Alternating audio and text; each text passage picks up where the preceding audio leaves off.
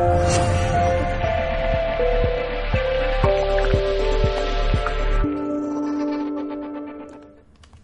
Saludos familia, bienvenido mundo de parte de todo el equipo de Mindalia Televisión. ¿Con quién contamos hoy? Pues tenemos el placer de contar de nuevo con Juan Carlos Lorenzo, que viene a impartir su interesante conferencia titulada El poder de las emociones. Nuestro invitado es arquitecto, psicólogo social, Neurolinguistic Programming Master Trainer, diplomado en excelencia en la comunicación y desarrollo del talento personal con programación neurolingüística, coach ontológico profesional. Además, es conferencista internacional y capacitador empresarial. Ahora en un ratito vamos a estar con él y con esta sin duda prometedora conferencia, pero antes de dar paso a nuestro invitado, queremos informarte del viaje de Mindalia con un curso de milagros y Carolina Corada a eh, Escocia, del 25 de mayo al 1 de junio del 2019 de este año. Este viaje nos llevará a la Escocia profunda, ecológica y dedicada al aprendizaje en favor de la expansión de la conciencia y de la paz interna a través de un curso de milagros. Así que si quieres más información, entra en mindalia.com en la sección viajes e infórmate sobre este y otros viajes con Mindalia Viajes. Antes de dar paso a nuestro invitado, sí que me gustaría animarte a que por favor utilices ese chat en directo que es para ti y que tienes en tu pantalla. Comparte con nosotros todas esas inquietudes que le quieras preguntar a Juan Carlos y para hacerlo, como siempre, formato habitual, escribe la palabra pregunta en mayúsculas al inicio de la cuestión, seguidamente el país desde el cual nos estás viendo y a continuación el texto de la pregunta que finalmente le vamos a trasladar a nuestro queridísimo invitado y que nos va a contestar sin duda muy amablemente al término de la conferencia. Así que familia, ya sin más, os vamos a dejar con Juan Carlos Lorenzo y esta sin duda interesante conferencia que lleva por título El poder de las emociones. Vamos a saludarle. Gracias Juan Carlos por estar de nuevo en Mindalia en directo con nosotros. Muy bienvenido. Gracias Estefanía, ¿cómo, cómo estás? ¿Bien? Pues Todo en orden. Encantadísima de tenerte de nuevo con nosotros, así que ya te cedo la palabra y todos a disfrutar mucho de esta conferencia. Bueno, bueno, muchas gracias. Yo también muy contento de estar de vuelta con ustedes y con esta posibilidad de, bueno, de conectarme con todo el público de Mindalia TV. Hoy nos reúne un tema que realmente a mí me apasiona y me apasiona desde muy temprana edad, que es las emociones, el poder de las emociones. Y vamos a hablar un poquito también de lo que es la inteligencia emocional, ¿no? Y para eso quiero tomar unas palabras de grandes figuras. Por ejemplo, una de ellas es Virginia Satir. Cuando hablaba de problemas, ¿no? Que en la vida tenemos muchos problemas, se nos pueden presentar eh, a diario. Ella decía algo que me quedó muy eh, en, la mente grabado. Decía, el problema no es el problema. El verdadero problema reside en cómo la gente los encara. Y en esto tiene que ver mucho las emociones. Entonces ella decía, cuando aprendemos a encararlos de una manera distinta, lo manejamos de una manera distinta y se tornan diferentes. Pero no fue la única. Un gran filósofo griego, Aristóteles, decía, cualquiera puede enojarse o enfadarse. Eso es muy sencillo. Pero enfadarse con la persona adecuada, en el grado exacto, en el momento oportuno y con el propósito justo, eso ciertamente no resulta tan sencillo.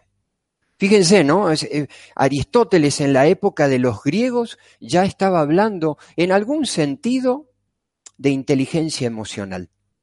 La pregunta que yo me hacía era, ¿cuánto impacta las emociones en nuestra vida? Nos han enseñado que el coeficiente intelectual es algo realmente muy importante. No sé, pero yo cuando iba a la primaria, a la secundaria, en mis escuelas y con mis profesores hacían mucho hincapié en eso, ¿no? En la inteligencia de carácter lingüística, matemática y que va configurando lo que decimos el coeficiente intelectual. Pero resulta que a lo largo del tiempo se empezó a verificar que alumnos que de pronto sobresalían en la escuela y tenían enormes notas, abanderado y demás, de pronto en la vida no pasaba lo mismo. tenían dificultades. Y por ahí otros alumnos que de pronto, como dicen acá en Argentina, rajuñaban y llegaban a fin de, a fin de la carrera o de la cursada, llevándose cuatro o cinco materias y casi a punto de repetir, luego de grandes, son importantes empresarios, grandes comerciantes, o sea, empiezan a sobresalir. Entonces, aquí empezaron a aparecer estudiosos, uno de ellos fue Garner, quien empezó a darse cuenta de que hay factores que no se tenían en cuenta en la evaluación que era del coeficiente intelectual. Él es el primero en que planteó el concepto de las inteligencias múltiples. Yo a veces noto así en mi alrededor gente padres, madres que vienen contentos y me cuentan, se sienten orgullosos porque sus hijos, no sé, sobresalen en la escuela y dicen, mi, hijo es muy inteligente. Y no con el ánimo de pincharles el globo, como decimos, pero sí les, les digo, ¿en qué es inteligente? Porque tenemos muchos tipos de inteligencias. Por ejemplo, existe la inteligencia visual, espacial, Existe la inteligencia naturalista, la inteligencia musical, la inteligencia intrapersonal, que es esa capacidad que tenemos de hablar con nosotros mismos, la inteligencia interpersonal, esa capacidad que tenemos de relacionarnos con el entorno. Y bueno, y también por supuesto está la inteligencia matemática, lingüística, verbal. Entonces, vamos a empezar a definir qué es inteligencia, para darle un orden a este concepto que hoy nos queremos abordar. Inteligencia podría definirse como esa capacidad que tenemos de relacionar nuestros conocimientos, aquellos que poseemos, para resolver situaciones en la vida. Y en este caso, a mí me interesaría, como ya dije, abordar el concepto de inteligencia emocional. Yo digo que no somos seres racionales, somos más bien seres emocionales que razonamos. La inteligencia emocional tiene que ver con comprender, clasificar, controlar, regular y administrar nuestras emociones. Flor de trabajo, ¿eh? Te voy a pedir, este, Estefanía, que me pases por favor la primera diapositiva. Exactamente. Vamos a ir viendo. Ahí un gran psicólogo llamado Paul Ekman fue el primero en estipular, por así decirlo, las emociones básicas, las que constituyen nuestro esquema de emociones primarias. Está la tristeza, la ira, el miedo, la alegría, el asco y la sorpresa. Lo interesante de las emociones es que tienen rostro, tienen cara, a diferencia de los sentimientos que después vamos a ver. A mí me sorprende mucho, realmente la gente, podría decirlo y sin ánimo de ofender, somos analfabetos emocionalmente hablando.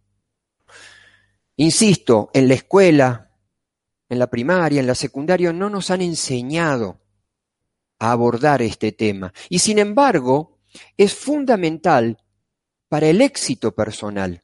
Hay estudios que demuestran que el coeficiente intelectual solamente influye un 22%, mientras que las emociones y el aprender a manejarlas y administrarlas ocupa todo el resto a ver, cuando yo me voy a comprar algo a un local, de pronto elijo a un local, un comerciante, quizás mucho más por la forma en que me trata que por el precio, por lo que vale el producto o el servicio.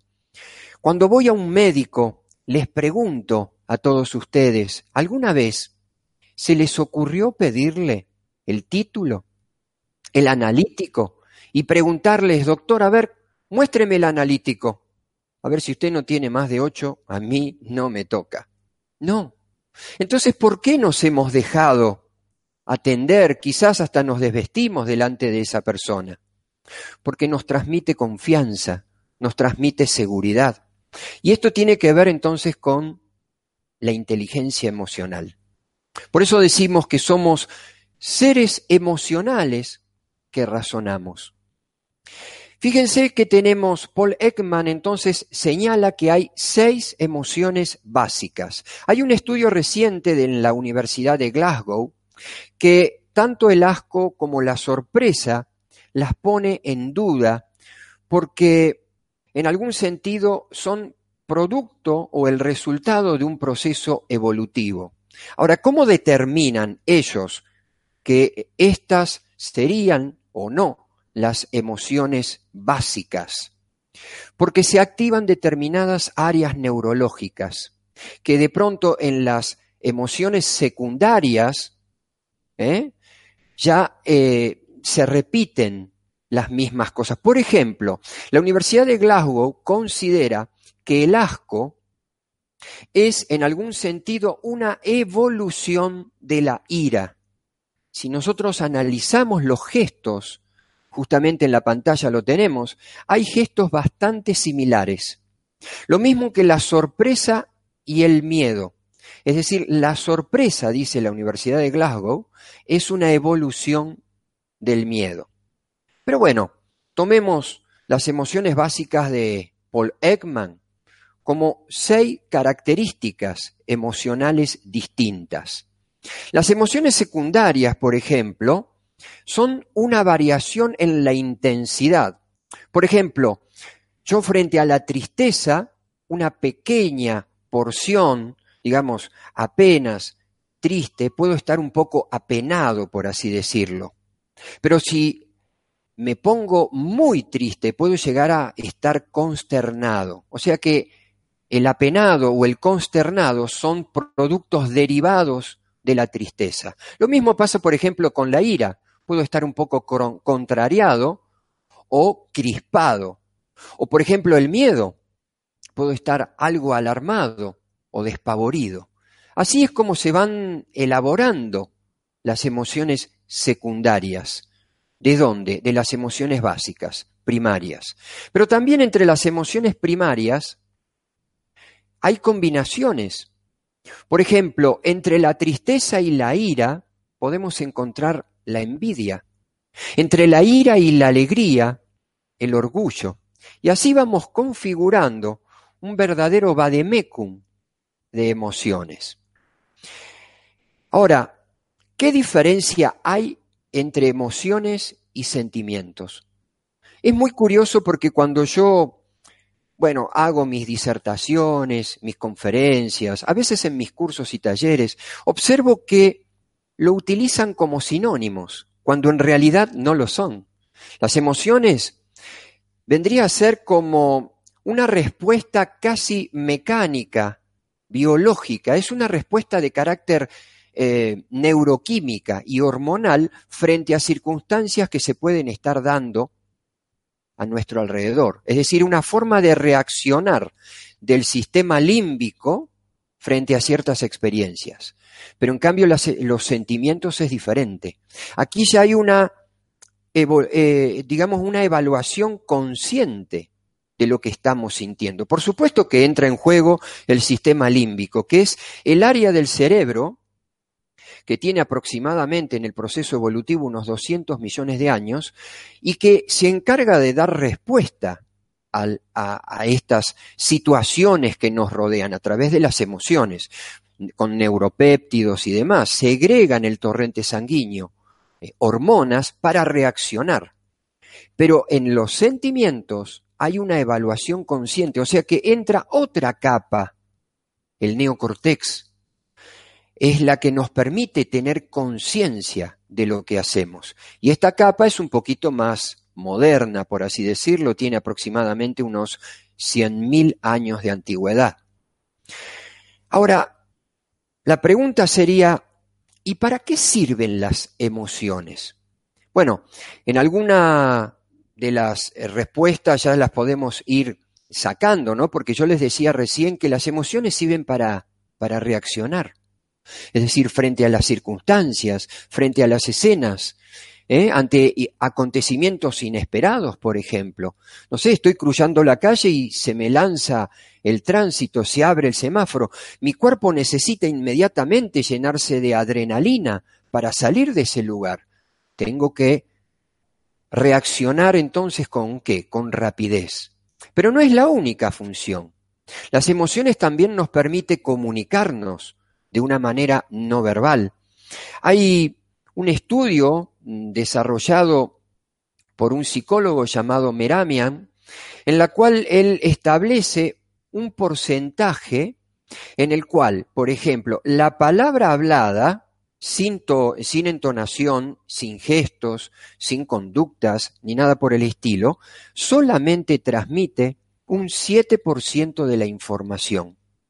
Mientras que la entonación, el gesto, la postura y demás, que es lo que me permite hacerlo a través de la emoción, transmite el resto. O sea, estamos hablando de un 93% de la comunicación. Por eso cuando hablamos por WhatsApp, hay mucha información que se transmite. Yo puedo decir la misma frase digitalmente hablando y sin embargo con eh, intenciones completamente diferentes. Imagínense ustedes diciendo, hoy es el mejor día de mi vida. Obviamente que hay una parte que no se está enterando, decimos acá, ¿no? Decíselo a su cuerpo, a tu cuerpo porque no se está enterando. Es decir, hoy estoy viviendo el mejor día de mi vida, es otra manera. O, por ejemplo, si yo te digo, hoy va a pasar algo muy importante y vos vas a ser el primero en enterarte. Ahora, fíjense en esto, ¿no? Hoy va a pasar algo muy importante y vos vas a ser el primero en enterarte. No cambié absolutamente nada en lo que hace a lo digital. Sin embargo, la emoción me permitió comunicarme de una manera no verbal a través del tono de voz, el gesto, la postura, la mirada. Así que eso también cumple una delicada función. Y otra de las eh, funciones de las emociones es que nos ayuda a elegir y a tomar decisiones.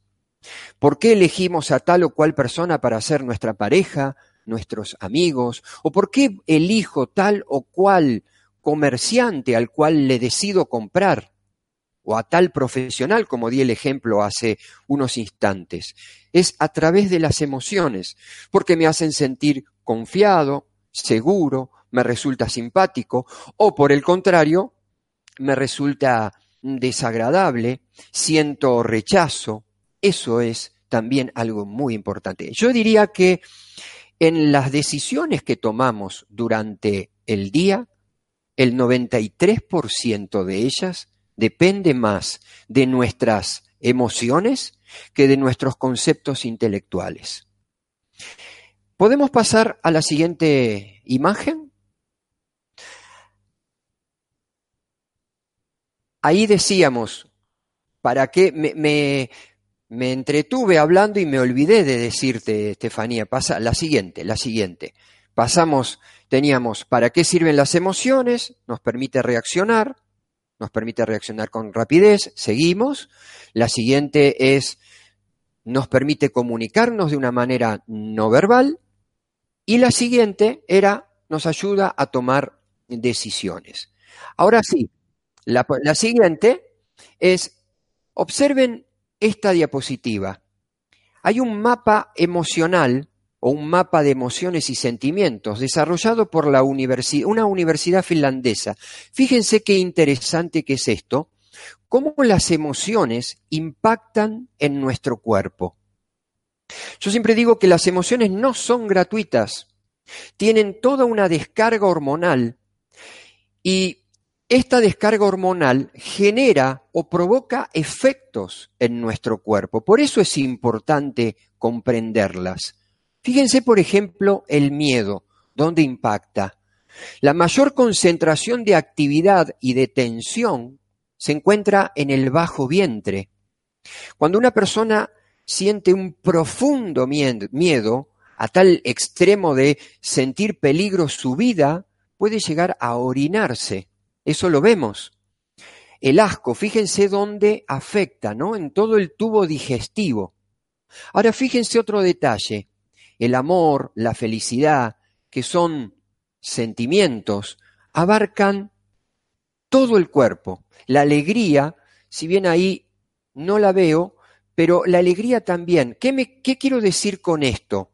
Las emociones o sentimientos desagradables son más bien concentrados en un área del cuerpo, mientras que las emociones o sentimientos agradables se expanden en el cuerpo. Yo no puedo estar alegre y quieto. Necesito moverme, necesito que mi cuerpo se exprese.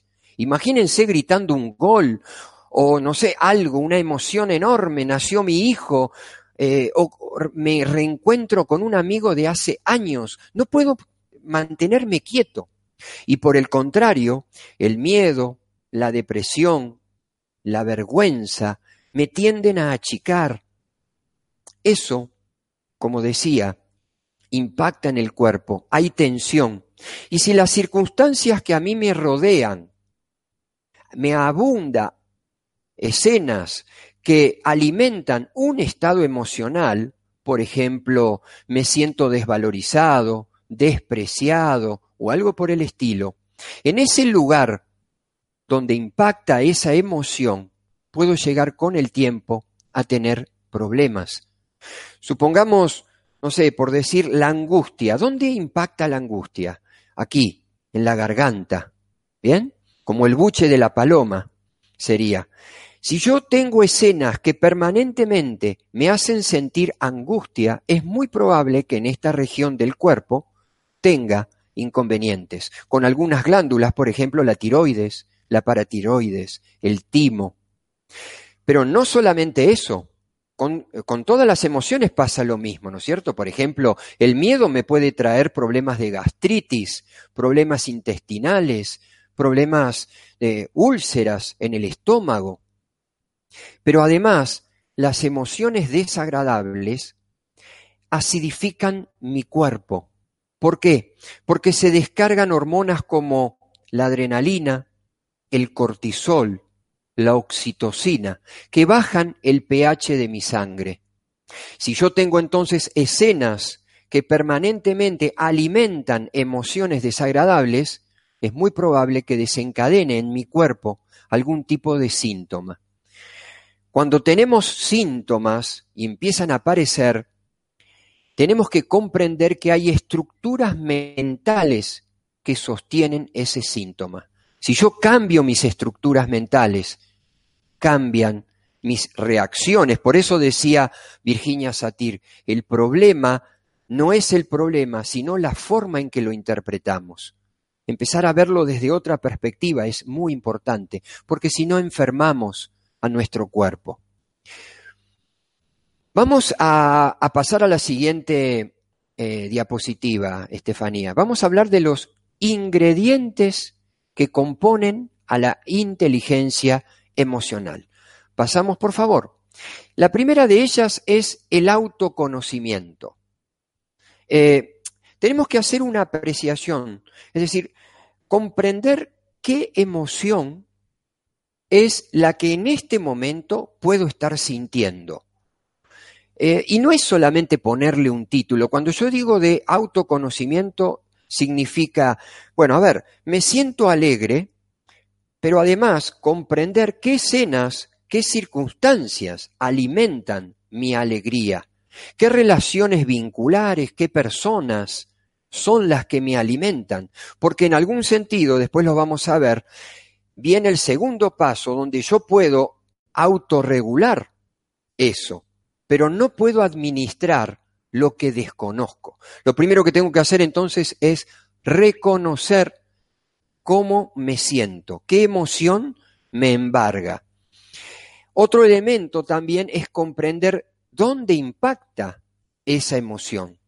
A ver, por decir, la ira, por decir eh, una exageración, ¿dónde se manifiesta la ira en tu cuerpo? ¿En el dedo meñique de la mano derecha? No, la ira se expresa en el tórax y se expande hacia sus brazos. Tu neocortex deja de funcionar porque frente a la ira, la ira es una respuesta que nosotros tenemos de autodefensa, es decir, percibimos alguna amenaza y necesitamos defendernos. Entonces, la sangre, el fluido sanguíneo, empieza a proyectarse sobre las extremidades para defenderse. Por eso sabiamente nuestras abuelas decían, cuando te sentís ofuscado, iracundo, respira profundo y contá hasta diez. Ese respirar profundo llena de oxígeno mi cuerpo, baja el cortisol, las amígdalas cerebrales que pertenecen al sistema límbico empiezan a apagarse y el neocortex empieza a funcionar de vuelta. Fíjense, ¿no? Qué sabiduría que tenían nuestras abuelas, simplemente con decirte, respira profundo y contá hasta 10 antes de tomar una decisión, todo lo que está involucrado. Por eso es importante el autoconocimiento. pasamos a la segunda diapositiva, la siguiente, que es aprender a regular las emociones. Obviamente, como decía recién, yo no puedo regular algo que desconozco. Entonces, las emociones no se pueden desconectar como una llave de luz o evitar, se manifiestan. Y eh, si han notado, yo en ningún momento hablé de emociones negativas y positivas. Todo el tiempo estoy hablando de emociones agradables y desagradables. Está mal hablar de emociones negativas o positivas todas tienen una función. Las emociones son adaptativas, es decir, nos preparan para la acción y para darle una respuesta al entorno que me rodea. Si yo este, no sintiera ira, por ejemplo, o no sintiera tristeza, vamos a tomar otra emoción, no sintiera tristeza, no puedo elaborar mis duelos, mis pérdidas. Por eso, entonces, ¿es negativa la tristeza? A ver, se me muere un ser querido y no siento tristeza. Eso es patológico. Indudablemente que una pérdida me permite aprender. O si soy deportista, por ejemplo, practico algún tipo de deporte de alta competencia, y cuando pierdo, obviamente que voy a sentir tristeza. Pero esa tristeza me permite evaluar en dónde me equivoqué, qué es lo que hice mal, para que en la próxima contienda deportiva mejore mi rendimiento. Entonces, ahí es donde nosotros empezamos a regular. Primero reconocer para después, sí, a través de el manejo del entorno, poder conducir de una manera mejor nuestras emociones y reaccionar adecuadamente. Ahora bien, Hemos hablado de autoconocimiento y de regular las emociones, pero no son las únicas facultades de la inteligencia emocional. La siguiente, eh, Estefanía, por favor, es el desarrollo de las habilidades sociales. El ser humano es un sujeto de necesidad. Desde que nacemos necesitamos. Y para poder satisfacer esas necesidades, tengo que saber comunicarme. Esta comunicación se desarrolla, como dijimos también, a través de las emociones. Y una de las habilidades sociales que tenemos que aprender a desarrollar dentro de la inteligencia social es que por lo general nos llevamos muy bien y sabemos comunicarnos con las personas que nos resultan simpáticas o cercanas. Pero una habilidad social es aprender a eh, trabajar en armonía con aquellas personas que quizás no nos sugieran buenas vibraciones. Esto es saber tratar y saber comunicarse. Y esto me lo puede llegar a permitir el desarrollo de mi inteligencia emocional. La siguiente habla de empatía.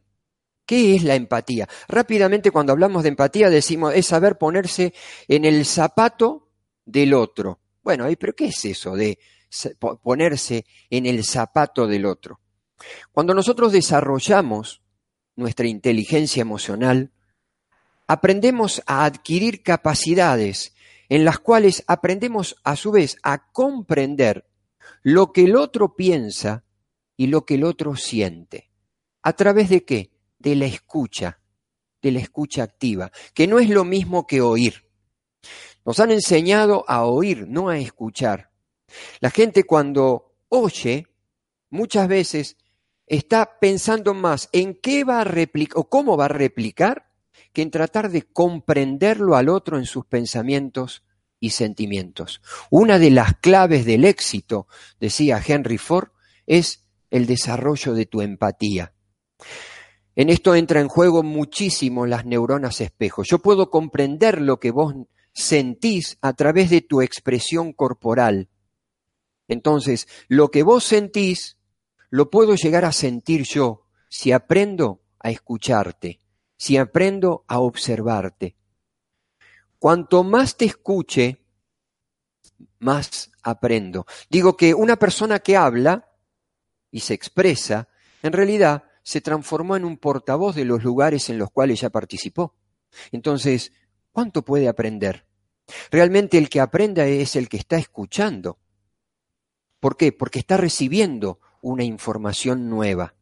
Fíjense Qué amplio espectro que entonces tiene la inteligencia emocional, porque al ser empático me permite aprender de vos. Yo no voy a estar escuchando para replicarte, sino para después responderte adecuadamente, comprendiendo lo que pensás y lo que sentís. Y el último punto es la automotivación. ¿Qué es la automotivación? Yo lo veo muchísimo en gabinete. La gente sabe lo que no quiere. Vivimos observando las cosas desde el error. Fíjense un detalle, yo les mencioné que tenemos seis emociones básicas. Si analizamos a las seis emociones básicas, podríamos decir que hay una sola que es agradable. Las demás, cuatro de ellas, son desagradables. La ira, el miedo, el asco, en fin ya las he mencionado, son desagradables. Hay una que puede ser a veces agradable y a veces desagradable, la sorpresa, pero hay una sola que es agradable, que es qué? La alegría. Entonces, nuestra naturaleza ya nos inculca, o diríamos, nos impulsa mecánicamente a experimentar el mundo como una amenaza. Por lo tanto, vivir con escenas que nos alimenten la alegría y nos hagan experimentar la alegría, requiere de la toma de conciencia. Si vivimos en piloto automático y de memoria, como vive la gran mayoría de la gente, vivimos bajo amenazas. Por eso la gente sabe lo que no quiere. En gabinete yo lo veo, me narran sus circunstancias, las escenas que viven, los, problemas que viven, a diario con su pareja, en el trabajo, con el jefe, con sus hijos. Y cuando uno les pregunta, ¿y qué te gustaría vivir? ¿Qué te gustaría que ocurra? Automáticamente, digamos, la velocidad del relato se detiene, se queda en silencio y empieza a mirar para todos lados como buscando una respuesta. Muchos se atreven inclusive a decirme, no lo sé, no sé lo que quiero. Lo que sí sé es lo que no quiero. Bueno, entonces, si no sabes lo que querés, vas a ir para cualquier lado y es muy probable que te siga pasando más de lo mismo. Saber enfocarse hacia tus metas es fundamental. En una oportunidad en gabinete se acerca un muchacho, jovencito él de unos veintipico de años, con una con, esposa y con una nena recién nacidita. Y me dice, Juan Carlos, necesito que me capacites para entrevistas laborales. Necesito trabajar, me quedé sin trabajo. Y cuando voy, presento mi currículum, presento, me presento en las, en las entrevistas, siempre terminamos igual. Me terminan diciendo, bueno, cualquier cosita te llamamos. Y no me llaman, y pasan los días y yo estoy desesperado, necesito trabajar. Entonces le pregunto, ¿qué te gustaría hacer? Entonces él en su desesperación me dice, cualquier cosa, Juan Carlos, necesito trabajar. Bueno, ahí está tu primer gran error. Porque cualquier cosa y nada es lo mismo. No es lo mismo ser mesero que ser plomero, gasista o administrativo.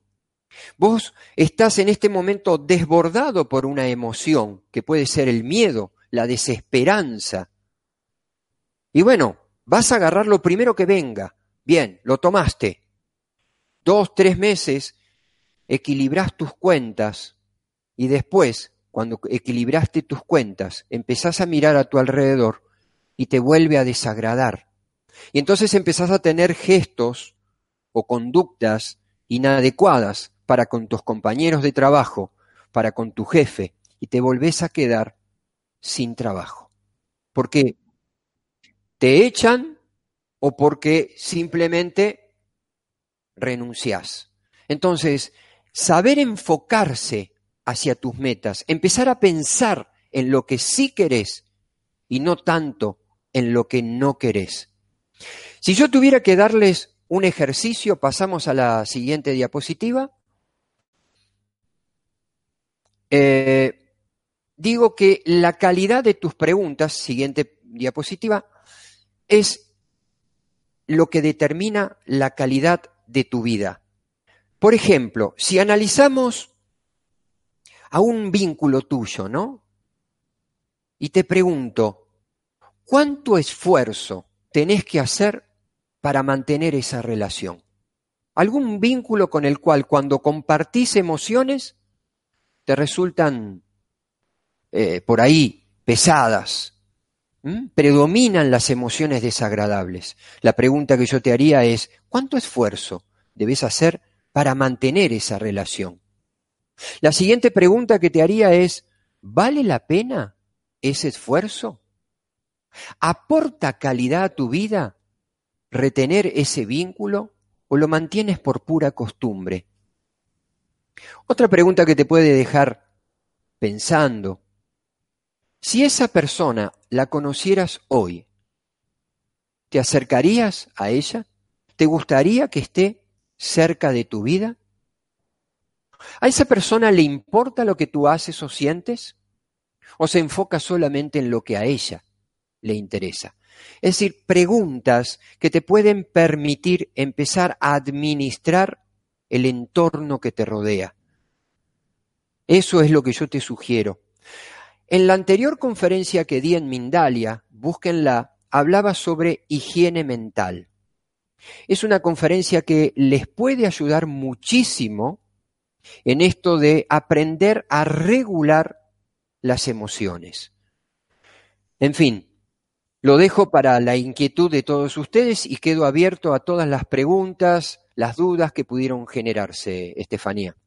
Oye, pues muchísimas gracias Juan Carlos porque ha sido una brillante conferencia. Hemos aprendido mucho contigo hoy. Ahora vamos a ir rápidamente a esas preguntas, que las hay muy interesantes además, pero permíteme antes de dar paso a vuestras preguntas familia, informarte, informaros del viaje a Mindalia con un curso de milagros y nuestra Carolina Corada a Findhort, Escocia, del 25 de mayo al 1 de junio del 2019 de este año. Este viaje nos llevará a la Escocia profunda, ecológica y dedicada al aprendizaje en favor de la expansión de la conciencia y de la paz interna a través de un curso de milagros. Si quieres más información, entra en mindalia.com en la sección viajes e infórmate sobre este y otros viajes con Mindalia Viajes. Y ahora sí, Juan Carlos, si estás listo, vamos con ese tiempo de preguntas, ¿te parece? Por supuesto, sí, sí. Bueno, pues venga, eh, habría, el paso al tiempo de preguntas nuestra querida Marimir, nuestra Mari de Argentina, y mm, la pregunta es la siguiente. Ante la disparidad de niveles de inteligencia emocional que nos rodea, ¿cómo encontrar el equilibrio necesario para no desbarrancar emocionalmente? Bueno, en algún sentido esa batería de preguntas que yo le hice, le pueden llegar a servir. Muchas veces nos mantenemos en entornos realmente muy tóxicos y lo hacemos simplemente por una cuestión de costumbre, qué sé yo, compañeros de la secundaria que ya hace 20 o 30 años que la hemos terminado y sin embargo nos seguimos juntando, pero vemos que van cambiando eh, la vida, la vida nos va formando de una manera o de otra y a veces por costumbre mantenemos esas relaciones, esos vínculos. Y bueno, es ahí donde uno en algún momento tiene que definirse, porque aquí juega un papel muy importante la salud. Si yo me junto con personas en las cuales en el intercambio emocional predominan las emociones desagradables, o me enfermo o es una cuestión de tiempo. Definitivamente, no hay otra chance. Así que pensemos atentamente. Yo no puedo apagar o, encender o apagar mis emociones, sino a través del manejo de mi entorno. Esa sería un poco la, idea, ¿no? Tomar distancia de la gente tóxica. Pues ahora que mencionas las emociones me viene muy bien porque te voy a trasladar dos comentarios y a continuación una pregunta relacionada con esto. Nos decía Yesenia, ella comentaba en el chat, eh, un cuerpo ácido abre la puerta al cáncer. Pavel Alvarado decía las emociones mal gestionadas, los pensamientos negativos generan un crecimiento interior también negativo, creándose una enfermedad que te avisa que algo anda mal y se requiere un cambio. Y la pregunta de Daisy desde Colombia es, bueno, ella comenta, me detectaron escoliosis hace cuatro años, ahora hace un año me apareció una masa en un seno. Y la pregunta es, Juan Carlos, mis emociones han estado bastante desordenadas desde siempre. ¿Puede ser eso un motivo de mi enfermedad? Por, por supuesto que sí. Qué interesante todo esto que, bueno, que está comentando. Sí. Eh, a ver, no tenemos que tomar a las enfermedades como enemigas. Nosotros, por lo general, vemos a las enfermedades como algo al cual tenemos que huirle, escapar, rechazarlas. No, es una forma muy interesante que tiene el inconsciente de decirnos, cambia por favor. Las señales han ido evolucionando a lo largo del tiempo. Primero fueron pequeños, por ahí, por así decirlo, un pequeño dolorcito de estómago, un pequeño dolorcito de, de cabeza. ¿Y cómo lo apagabas? Y con una pastillita o ibas al médico y le comentabas y bueno, y te daba, pero en definitiva lo que estabas haciendo era tapar el síntoma, es como barrer y tirar la, tierra debajo de la alfombra. Entonces el inconsciente frente a esa situación, como la estructura mental no se modifica y se sigue haciendo lo mismo, entonces te manda una señal más fuerte. Ya la primera señal quedó tapada, pero la segunda no. Y así sucesivamente, hasta que se, se forma un círculo eh, vicioso, a tal punto que empezamos a generar a nuestro alrededor escenas o circunstancias que alimentan todo eso. Yo digo que las emociones son adictivas, tanto las agradables como las desagradables. Si yo soy una persona iracunda, me voy a alimentar de escenas que me llenen de ira, pero después de un tiempo de que estén atravesando en mi cuerpo, la adrenalina que circuló a través de mis venas me ha hecho adicto a ella. Entonces ahora no puedo estar tranquilo, necesito pelear, necesito discutir. A veces de la nada construyo escenas de peleas, de angustia, de tensión. Y yo quizás conscientemente diga, no, no, pero yo no quiero pelear, pero inconscientemente lo he generado. Por eso es tomar conciencia de esto para empezar a administrarlo. Indudablemente que esos síntomas que hoy están apareciendo son aliados en realidad. Nos están diciendo, cambia por favor, cambia. Cambia esa estructura, alejate de la gente tóxica, empezá a ordenar tu vida. ¿Bien? Me vas a permitir, Juan Carlos, que por una cuestión de economizar un poquito de tiempo, ya que estamos ya casi casi que entrando en la recta final, te voy a trasladar dos preguntas. Tú puedes contestar con una reflexión a las dos si quieres, no hace falta que lo vayas pormenorizando. Nos decía desde Estados Unidos Juliette eh, Mancía. Yo no sé cómo manejar mi miedo. Algunas veces me limita porque dejo de hacer cosas. ¿Qué puedo hacer para manejar esta emoción y para mi beneficio? Te lo agradece y lo hilo con la pregunta de Néstor Jesús Fernández desde México, de nuestro Néstor. Dice, ¿cómo saber si estás canalizando la emoción correctamente o si la estás estancando? Bueno, Vamos por la primera, cómo administrar el miedo. Indudablemente que eh, desde que nacemos sentimos miedo. El miedo es la primera emoción que experimenta el ser humano. Indudablemente que el miedo hasta un determinado punto eh, nos protege, nos cuida. Imagínense que si no sintiéramos miedo seríamos realmente temerarios y podríamos estar haciendo cosas que van en contra de nuestra integridad física. Pero pasado un determinado límite se puede transformar en algo patológico. Eh, una manera de empezar a romper esos circuitos neurológicos es animarse a romper rutinas, salir de nuestro círculo de confort. Generalmente la gente muy miedosa, muy miedosa, vive en un círculo de confort, vive en piloto automático y de memoria. Empezar a romper rutinas, hacer cosas diferentes, cosas que antes no te atrevías, aunque sea chiquititas, no importa, pero empezás un escaloncito, el otro, el otro, y cuando te querés dar cuenta, estás rompiendo tu círculo de confort y te estás expandiendo hacia nuevos círculos de aprendizaje.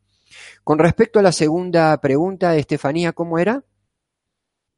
Era cómo saber si estás canalizando la emoción correctamente o por el contrario la estás estancando. ¿Cómo saber si estás con la emoción correctamente o la estancás? Bueno, las emociones, en definitiva, como dije, no hay emociones negativas o, positivas. Las emociones siempre nos están informando algo, algo que tenemos que administrar. Nos está informando algo del entorno. Es como los bulbitos del tablero del auto. Si yo siento miedo, por ejemplo, podría ser el bulbo de temperatura del auto. No se no se trata de cortar el bulbo y seguir adelante, porque si no, fundo el motor. Bueno, el miedo es lo mismo, o sea, me está informando de algo, no tengo que negarlo. Tengo que prestarle atención y ponerle lógica y razón a eso. ¿Qué es lo que me genera miedo? ¿Por qué siento miedo a esto? ¿Qué pasaría si me atrevo a? Es ponerle razón, no dejarme llevar simplemente por esa sensación inicial del principio y huir, poniéndole lógica, poniéndole razón. Juan Carlos, de todos es sabido que el clima afecta o determina de alguna manera, no sé si nuestras emociones, pero nuestra forma de ser, nuestro carácter. Evidentemente, esto es una generalización, ¿no? Te digo esto porque la pregunta que nos hace Begoña Gómez desde España es la siguiente. ¿Puede el tiempo atmosférico influir en las emociones? Sí, por supuesto que sí, por supuesto que sí, porque, eh, a ver, nuestro cerebro eh, aprende por comparación y por asociación. A ver, si yo he tenido de niño o me han enseñado de niño, me han dicho que las lluvias traen aparejado días tristes o me lo han asociado con un día triste, y por supuesto que ese, esa asociación, cada vez que llueva yo puedo llegar a sentirme triste. El entorno todo el tiempo está influyendo en nosotros, por eso decíamos de la importancia de aprender a controlarlo, ¿no es cierto? Los reflejos condicionados, una melodía, un perfume, una, un sonido, nos puede cambiar nuestros estados emocionales. Por eso tengo que aprender a de alguna manera administrarlo. Si hay en tu habitación, por ejemplo, un cuadro que te hace acordar a una persona que falleció, y obviamente que y te pone triste, y bueno, hay que administrarlo eso. Y lo mismo con los, con los días. Si a mí me enseñaron que los días soleados son hermosos, y bueno, me voy a sentir bien. Ahora, si me enseñaron que los días lluviosos son tristes, me voy a sentir mal. Ahora, también lo puedo llegar a cuestionar. ¿Por qué los días tristes tienen que ser lluviosos? ¿Cuál es el motivo para que sean tristes? Eso es ponerle conciencia. Cuando yo vivo en piloto automático, entonces obviamente que las escenas me manejan, me manipulan. Es poniendo conciencia. Interesante reflexión. Vamos con la pregunta que hacía Julie eh, Julie Kaff, decía, ¿qué hacer cuando se te vienen pensamientos negativos a la cabeza? No sé eh, qué importantes son esos pensamientos a la hora de, generar emociones. Me imagino que son claves en muchos, en muchos contextos, ¿no? O en todos, no lo sé. Sí, eh, es el resultado de un aprendizaje. Como yo decía, tenemos cinco emociones desagradables, o una neutra, cuatro desagradables y una agradable. Entonces hay una naturaleza que nos impulsa hacia ese lado, pero también hay una enseñanza. Yo siempre le recomiendo a mis alumnos un ejercicio y hoy se los entrego aquí gracias a esa pregunta. Antes de irse a dormir, cómprense un cuadernito chiquitito y anoten 10 escenas, circunstancias, eventos agradables que han vivido. De esta manera, lenta y paulatinamente van a educar al sistema neurológico a enfocarse en lo agradable. Porque nos han enseñado a enfocarnos en lo desagradable. Entonces después se presenta mecánicamente este tipo de pensamientos. Miremos los noticieros, miremos la televisión y van a ver que pasan todo el tiempo, o casi todo el tiempo, emociones desagradables. O sea, alimentan emociones desagradables. Bueno, a ver, propongámonos eh, vivir más conscientemente. Yo decido hoy sentirme bien y para eso tengo que entrenar mi sistema neurológico. ¿Cómo? Enfocándome en lo lindo. A ver, ¿cuántas cosas lindas en este momento estás viviendo? ¿O cuántas cosas agradables viviste hoy? Como un ejercicio todos los días y te vas a dar cuenta, esto se llama sesgo de atención, ¿no? Eh, eh, analicémoslo en otra área. Las mujeres cuando están embarazadas ven embarazadas por todos lados. Cuando quiero comprarme un determinado modelo de auto, a ese modelo de auto lo veo por todos lados. Hay un sesgo de atención. Con esto pasa exactamente lo mismo. Si yo empiezo a prestar atención a las cosas agradables, instruyo, educo y capacito a mi mente para enfocarse en eso. Quitar el piloto automático, ¿no, Juan Carlos? Exactamente. Vámonos a Perú, vámonos juntos a Perú con Luisa Saavedra, nuestra Luisita. Dicen, ¿cómo actuar cuando sientes que solo tú siempre escuchas y te saturas de esto viendo que los demás no se dan como tú? Bueno, habría que ver el caso especial, ¿no es cierto? Pero por ahí la han tomado como esa oreja que necesita la gente porque vivimos en un mundo donde no nos sabemos escuchar. Todo el mundo está emitiendo todo el tiempo, todo el tiempo, y hay poquitas orejitas por ahí que saben o que pueden y que tienen la capacidad de escuchar. Y cuando alguien de ellos se encuentra, todo el mundo va como la mosca al dulce de leche. En, en, Argentina le decimos así, ¿no? La mosca al dulce de leche. Bueno, tendrá esa capacidad de saber escuchar, pero cuidado, hay que también tomar precauciones, porque claro, si no es el tacho de residuo de todo el mundo. Cuidado con eso. Eh, en psicología nosotros tenemos ciertos ejercicios de, eh, digamos, de tomar distancia. No me puedo eh, poner a llorar con mis pacientes por las cosas que atraviesan, ¿no es cierto? Entonces, bueno, hasta un cierto punto, hasta dónde yo puedo, y después de ahí tomar distancia y nutrirme de otras escenas, de otras cosas. Se nos va, se nos va lamentablemente, lamentablemente el tiempo. Vámonos rápidamente a Estados Unidos con la pregunta que nos dejaba Ana Alcalá. Decía, si la emoción es una reacción automática al entorno, ¿realmente podemos gestionar las desagradables, en especial la ira? Esto lo acabas de comentar, pero tiene al final de la pregunta un matiz importante.